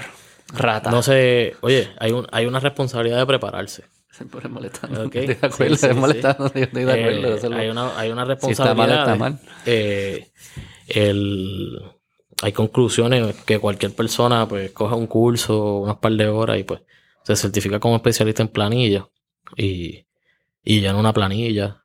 Oye, y, es- ¿Y tú y el, contribuyente parte de la premisa que quien se le está firmando es, es competente. ¿De quién es el liability? ¿De quién? quién? Puede ser de los dos. Ay. Si se demuestra fraude o intención este, de parte del preparador también. que la- La, Ignorancia. deficiencia, Sí, sí. esa, esa carta no la puede sacar. Negligencia. Tampoco. O sea, el... el- O sea, que es mi responsabilidad escoger a alguien que yo oye, totalmente. sepa que es bueno. Se supone. Pero tú, tú partes de la premisa que, que el- la persona al ser especialista y tener un número asignado, ya sea por el IRS o por Hacienda, pues tiene las capacidades. ¿Y quién le, cómo le entregan esos números? No, no es pasando unos exámenes o algo. No Tiene es- que coger un curso. Pero un curso que, que en tu, para ti ese curso representa No, lo que deberían saber para Jamás. poder decirle al consumidor, yo sé de esto. jamás. Bueno, ahí estás fallando porque yo estoy confiando en el... Yo confío en el curso, ¿no? Yo no confío en la persona de frente. Yo confío que el curso que te dio una licencia, llamémosle, o algún número, Ujú. hizo su trabajo correcto para determinar que tú eres un experto. Sí. O sea, que me está fallando es el que está evaluando. Eso es que tienen que coger educación continuada todos los años. Este. Y no hay, no hay privadas, no hay como, no hay sí, como privadas que hagan como el sello de calidad. Como que Ah, digan- eso se llama el peer review. Eso es un peer review que tienen los CPA solamente. Y es voluntario, no es obligatorio en Puerto Rico. Que, que un par viene y te revisa tus trabajos Ah, para verificar si estás ¿Cómo en se llama el sello? No es un sello, es una. por o, ejemplo, la- o el ese certificado. Peer review, como que peer review. O sea, que estás bajo peer review y viene otra firma de CPA y revisa tu trabajo y te dice, mira, fallaste en esto, debes documentar esto más. O no sé, llevaron estos procedimientos para que los mejores y entonces lo pasa o no pasa. Y lo utilizan también como, como brand. Y, yo muchas y- y, tú le recomiendas a la gente que pregunte, oye, tú eres peer review antes de escoger a alguien Que son bien pocos en Puerto Rico, en verdad. que quizás eso es lo que levantar. Quizás ese puede ser tu proyecto, como montar una... Me andan a matar. Ese. Pero está ayudando, es que eso... El, el- yo te digo, la, la educación contributiva eh, eh, es un pilar para, re- para reducir el- la evasión y la falta de cumplimiento. Pero mírate esta. Yo puedo. Yo puedo aprender a hacer un carro. Que uh, está de pinga. O yo puedo comprarle un carro a los que yo sé que lo hacen bien. Ajá.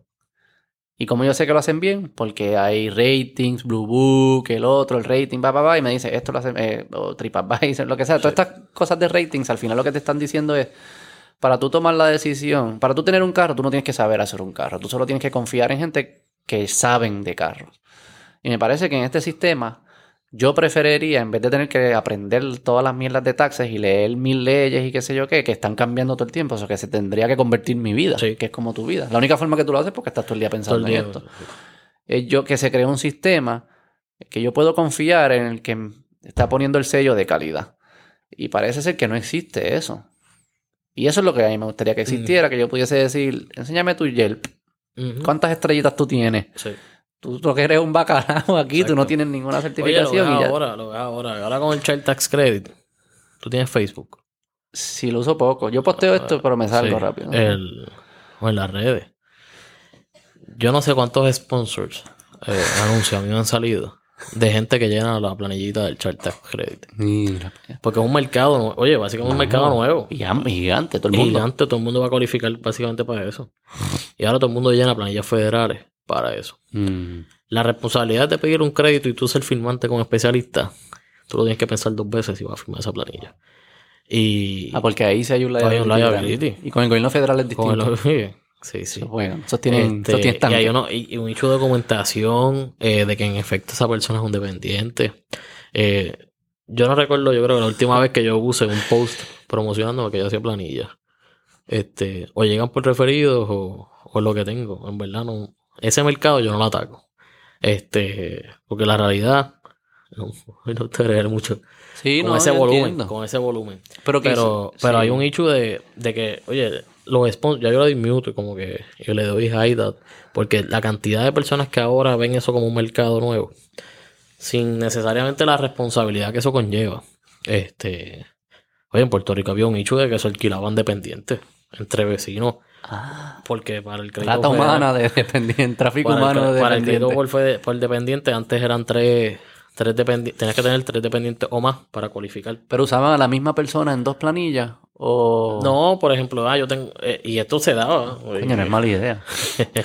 Tú tenías dos dependientes, por ejemplo. Y con dos no cualificaba. Y aquí se daba bastante que decía, mira, Ah, que el vecinito. Tú vas a reclamar al vecino. No, yo no llevo planilla. Pues yo lo voy a poner como dependiente. Y entonces le llaman a Planilla Federal, tenías tres dependientes. Mira. Y digamos, cogías dos mil pesos por el nene de la vecina. Y entonces le Y le pagaba un decían, fee, toma, toma 500 pesos. fee de para ti". alquiler. Y así han caído mucho. Ah, Está cool. Me parece, me parece bastante... Good luck. Pero también lo que hablábamos al principio, de toda acción hay una reacción. Entonces tú, tú vas a hacer una ley, créeme que la gente se va a poner creativa y va a figure it out. Y se van al punto que van a alquilar personas para Sí, poder reclamar el crédito. Eso es un hecho serio. Serio, Y- serio. Y rebotaba. Porque también eh, los casos de fraude también se veían en el caso de que Ah, El- está bien, cabrón. el, y- y era- o sea, eran tan brutos que cogían y digamos que la, la vecina ponía el dependiente en su planilla de Puerto Rico. Le decía a ellos no vayan a la federal, coger el nene para la federal. Ah, Sí, el sí, IRS sí. y la Hacienda comparten eh, información. Mira, caballito, este, ese dependiente, otra persona lo reclama. No, pero cool planilla. porque cuando cruza frontera no me toca, ¿entiendes? Es como... Sí, pero yo comparto holes in información. different area codes. ¿entiendes? información, Que- igual que cuando se inventan gastos aquí y no los ponen allá, pues hay discrepancias. Eso está fascinante. Y lo del PU, el- es- lo del PUA era como... Eso tenía que ser alguien... Tenía que ser alguien... La, llenaba... Como que también había gente diciendo, yo te lleno los papeles para, para lo del PUA, para recibir los dineros. El, bueno, se supone Se dio, se dio esa- eso que tú- esos chanchullos que tú estás viendo también, de como que, ah, mira, yo te lo lleno, dame... que hay millones en fraude Ajá. en Cuba. Hay, hay hasta- yo, yo escuché de casos de... Yo soy de... Yo soy natural de Junco. Ok. Y allá me contaron casos que hasta de ambulantes. Pero, y, Pusieron a llenar el púa. pero ves, es lo que, es lo que te digo. Como que uno piensa que era... Que era toda... Que la persona que, mm, que se estaba beneficiando era como que el individuo de la calle. Que, lo que estaba pasando era que era experto, entre comillas, diciéndole a estas personas, llena, yo lo lleno por ti, confía en mí, papá, papá. Ajá. Y entonces se creaba... Y eso es lo que tú... di- Por eso es que tú dices falsas, que, la- eh, que mucho de la evasión es producto Claro. de, De ustedes mismos, de los especialistas.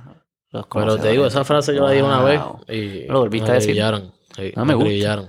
Pero yo, y, y la puedo defender contra cualquier. Porque la el ICHU, Y si le aumentas el liability y dices, ok, ¿tú quieres empezar a llenar a lo loco?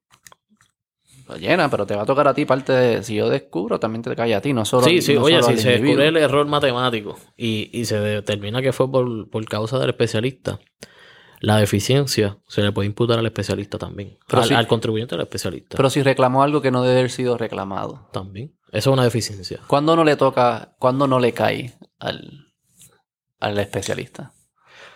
Bueno, eh, depende, la, depende del contribuyente. Del contribuyente, pues, uno como especialista parte de la premisa que, que la información que te da el contribuyente es cierta, pero tú- uno tiene que hacer su Claro. diligence. De hacer las preguntas debidas, de que en efecto eso procede o no. Este, y pues por ahí, ¿verdad? Si la documenta, si el especialista puede probar que documentó correctamente, hizo las preguntas. Ok, ok, ok. Por el Shark Tax Credit tiene un cuestionario de tres páginas. Que tienes que hacerle preguntas, ah, en algún momento te rechazaron el crédito, sí. O no. Este, y sigues por ahí preguntando, pues, Ya. mira, yo pedí el crédito. Esto fue lo que me dijeron, la información. Ok, ok, ok. Pero el especialista tiene que hacer su due diligence. Y fallan. Es lo básico. So que hay un rigor que se le exige al especialista de due diligence. No puede ser yo le pregunte y, ay, él me dijo esto. Y, yo la gestoría. Este, por ejemplo, hace como para finales de diciembre, Hacienda sacó una publicación de que para que cualquier persona que vaya a representar a un contribuyente en cuanto a errores matemáticos o deficiencias, etcétera, en el departamento, tiene que ser un CPA abogado o especialista de planilla.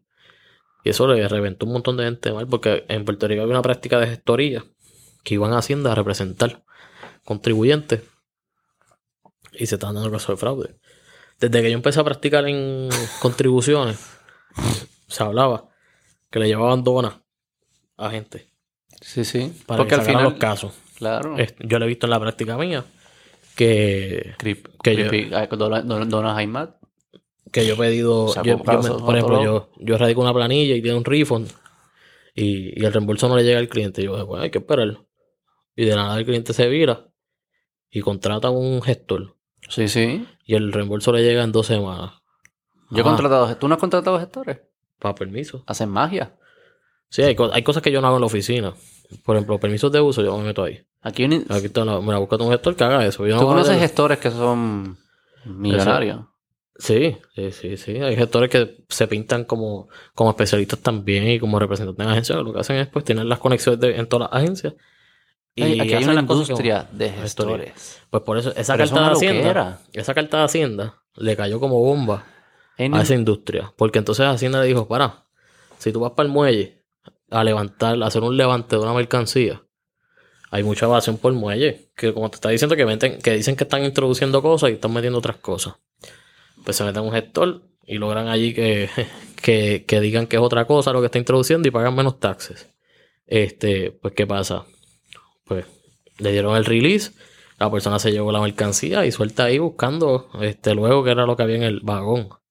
Entonces, eso eran gestores. Ahora Hacienda dijo, no, no, si tú quieres que alguien vaya allí a representarte en una declaración, que sea un especialista que yo tengo agarre para clavármelo si, Si lo si hace me mal. hace mal. Pero un gestor no tengo agarre no por dónde cogerlo. Este, y, y eso estuvo, le cayó como bomba a dos o tres. Y cabilderos también. Y, y una vez me ¿Tú preguntaron, y yo dije, "Ve que, eh, que si los cabilderos tienen que estar registrados. Es que Hacienda no se va a cabildear, se va a representar contribuyentes. Si tú quieres cabildear otra cosa, un refund o lo que sea, pues good luck. Eso no es para eso. Mm.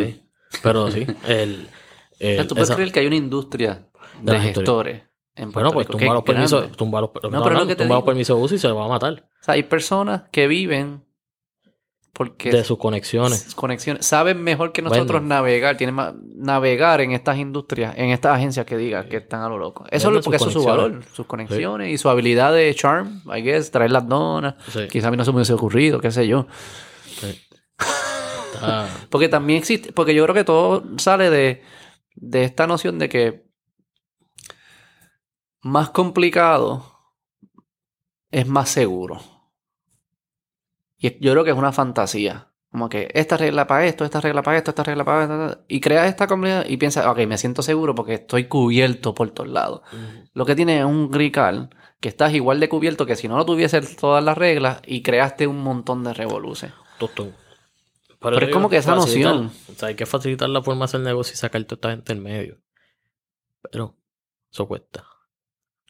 Eso cuesta porque hay gente que y porque hay gente que vive de que estén de que sea difícil. Los Sí. gestores, por Sí. ejemplo. Los especialistas, y menos que algunos se hacen buen dinero. Bendito. Yo he escuchado casos que, que- un especialista en planilla que no dice pegando en un Lamborghini montado. ¿Y qué es lo que él hace? Bueno, di- dice hacer planilla, no sé. Ah, sin saber si lo está haciendo bien o mal. Irrelevante. Yo ando tranquilito. Y, y yo le meto y no tengo el M3 todavía, así que. Y yo la reforma no viene nada.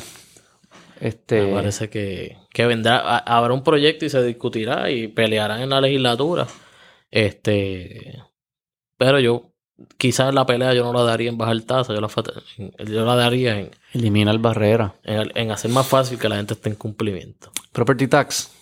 Cómpramelo. No Piénsalo bien. nada, En otro, lo- me lo llevo de asignación para ver si. Piénsalo bien. Piénsalo bien. Como que si estuviésemos empezando de cero. Es lo como yo lo analizo. Empezando de Entrevista tal del crimen. ¿Dónde ha traído el crimen? No, que me conecta. Te ayuda, te ayuda. Sí. No, estos episodios de taxi no, no- la gente no les encanta mucho. si acaso hablo en el taxería y me invita y, le, y le hagas la misma historia, a ver si lo le hago la misma historia. Yo creo que el, el error que cuando yo lo presento, casi siempre la gente piensa como que con lo que existe hoy no tiene sentido. Yo digo, no, pero vamos a suponer que estamos empezando y dijimos hay que cobrar taxes. Tú quieres uno que sea progresivo y sea fácil de cobrar. Al final eso es lo que quieres, ¿no? Me bueno, parece que property es lo que- parece que el- Quitando eh, los sin taxes y eso al lado. Pero esa es la meta, ¿no? Que tú seas... Yo quiero recaudar para pagar este gobierno y lo quiero hacer de la forma más eficiente porque al final es como... Es como, ¿sabes? Cuando se habla de, de fuentes de energía. Una de las métricas que se usa, yo no, no sé cómo se llama la, la variable, pero una de las métricas que se usan es cuánta energía yo tengo que gastar para sacar esta energía. Bueno, entonces tú quieres que ese el neto sea lo más grande, ¿verdad? Si yo tengo que gastar mucha energía para sacar, si tengo que gastar 10 puntos de energía para sacar 11 en energía, pues es una mierda. Si gasto 10 de energía para sacar un millón de energía, pues es bien eficiente. Es lo mismo con taxes, ¿no? Si yo tengo que gastar muchos recursos para recaudar esos taxes, pues no es tan efectivo. Mejor la que tengo que gastar menos recursos. Y me parece a mí que la de property es la que menos recursos se tuviesen que gastar. Es ¿Cómo lo que pienso, no sé. Sí. Ahí, pues, la automatización de sistemas en Hacienda. Eh, tú tienes a Suri. Suri puede ser un monstruo de cobro automatizado y de preparar planillas de forma automática. Por ejemplo, ¿por qué una persona que recibe una W2 y una 480 de interés hipotecario tiene que pagarle a un especialista para que haga una planilla? Si Hacienda tiene la información, debería tener, programarse, ¿verdad? Y eso viene por ahí. Este, es uno de los planes que la, Ah, llegó a abril 15 o llegó la temporada de planilla. Conéctate a tu cuenta en Suri. Una W2 nada más. Eso es lo que tienes. Confirma tu información básica. Estás ok, dale ok, pap, radicaste tu planilla. Cinco minutos. Eso sería lo ideal. Ya. Ya. Y esa es la mayoría de las planillas. Y eso la tecnología existe y no hace tienes que 15 pagarle a nadie para procesarla, porque el sistema procesa sola. Exacto. Pero entonces, pues, el, en, en parte, la digitalización y el reducir la hora eh, de trabajo de un personal de Hacienda requiere que el contribuyente también digitalice y prepare formularios para automatizar la erradicación de planilla. Que tiene un costo contributivo. Pues hay que buscar el in-between ahí. Y pierde empleados, me imagino, de Hacienda. Rompes una han ido un industria. montón. Hay gente que no tiene la Junta de Control Fiscal que, que cada vez le quita más chavos a Hacienda. Y es como tú sacar gente de la oficina que te, te factura y te cobra. Claro, si tú no inviertes en lo que te traen los chavos, no van a entrar los chavos. No van a entrar por arte magia. Tienes que invertir en tecnología y en personal. Tecnología para automatizar y personal para que trate de auditar a los que están por debajo del mercado, que no van a llegar al sistema solo. Sí, pero es verdad lo que tú dices, porque ellos tienen la información. Porque tú, a mí me pasa, cuando tú vas a veces vas a una agencia y se tiene que demostrarme que tú no le debes Ah, chavo al gobierno. Cabrón. Tú eres el gobierno. Tú- Yo te tengo que decir a ti que yo no te debo chavos. Exacto. Como que yo no entiendo qué es lo que tú me estás... ¿Sabes? Y- Ya por lo menos eso lo quitaron y yo creo que es para contratos solamente en el gobierno. Ok. Para automatizar, como que eh, si yo afirmo, porque yo tengo que darte una certificación de no deuda, de Hacienda. ¿A ti? Si, si voy a tener trabajo con Hacienda. Caballo, busca tu sistema ahí. Ajá, cabrón, Y lo que- mismo asume policía, buena conducta, pues conecta todos los sistemas y que a veces Cabrón, automatiza. exacto, porque me diciendo... Pero se están automatizando. Yo creo que el. Bueno, no. es que se llama, yo creo. Yo creo que es suficiente taxes por hoy. Pero no te vas a despintar hasta que te mueras los taxes, así que. pues. Bueno, Te lo puede. advertí. Y en el Junker, ¿no? Ah, pues. No me- suerte esa no me la descifraste. No, no. No, si vienes el Junker, no, ¿no? Bueno, en algún momento vas a tener que sembrar. Este, y comprar abono y cosas así. Pues, y el abono, si tú no eres agricultor bona fide, pues tributa. Ah, fuck. Criminales. Vale. Gracias. Bájate bien. Sí, estuvo bueno. estuvo ¿Cuándo bueno. sale el tuyo? Oh, se supone que grabé hoy la intro de esta semana. ¿Y lo tiras por dónde? Eh, Jonathan Lebron se supone que lo publica en todas las redes, así que no sé. Ah, que tú no sabes, tú, Yo no soy tú eres el talento. Sí, yo soy tú hablas de taxi y que otro se encargue. Y otro que se encargue de poner la musiquita al final del principio y ya. Y audio nada más. Audio nada más. Taxería. Búsquenlo, me imagino que pues, Spotify, ya Sí, por donde saldrá. te ya no, bueno, pueden seguir tu cuenta de Instagram para ver comida. Exacto. Sí, Y se ve también. rica. Sí, yo cocino, cocino bueno. ¿Cómo me quejo? La próxima vez me trae. Te voy a traer una costillita o algo así. Como si fueses un gestor. Trátame como es. Dale, bye. Estamos.